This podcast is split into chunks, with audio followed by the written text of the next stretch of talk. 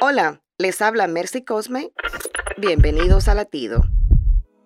Si estás pasando por un momento de sequía, un momento de angustia financiera, tu salud no es la mejor, ya no tienes fuerza o te sientes agotado, te tengo una buena noticia.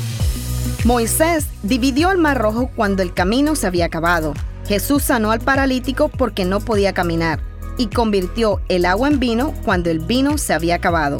Mateo 7, 7, 8 dice, Pidan y se les dará, busquen y encontrarán, llamen y se les abrirá, porque todo el que pide, recibe, el que busca, encuentra y al que llama, se le abre. Ora y mantén firme tu fe, porque en tus momentos de más carencia es cuando ocurre el milagro. Sé obediente y verás tu agua convertida en el milagro que esperas.